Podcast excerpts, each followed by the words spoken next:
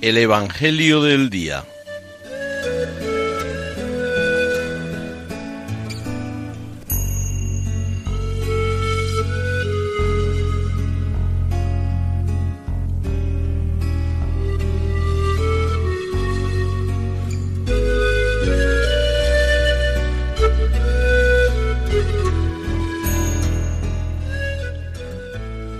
Del Evangelio según San Lucas.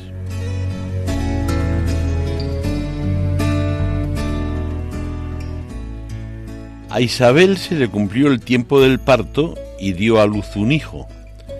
Se enteraron sus vecinos y parientes de que el Señor le había hecho una gran misericordia y se alegraban con ella.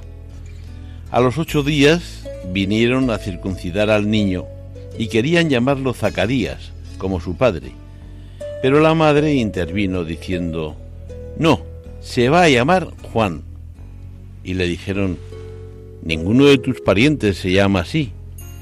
Entonces preguntaban por señas al padre cómo quería que se llamase. Él pidió una tablilla y escribió, Juan es su nombre. Y todos se quedaron maravillados.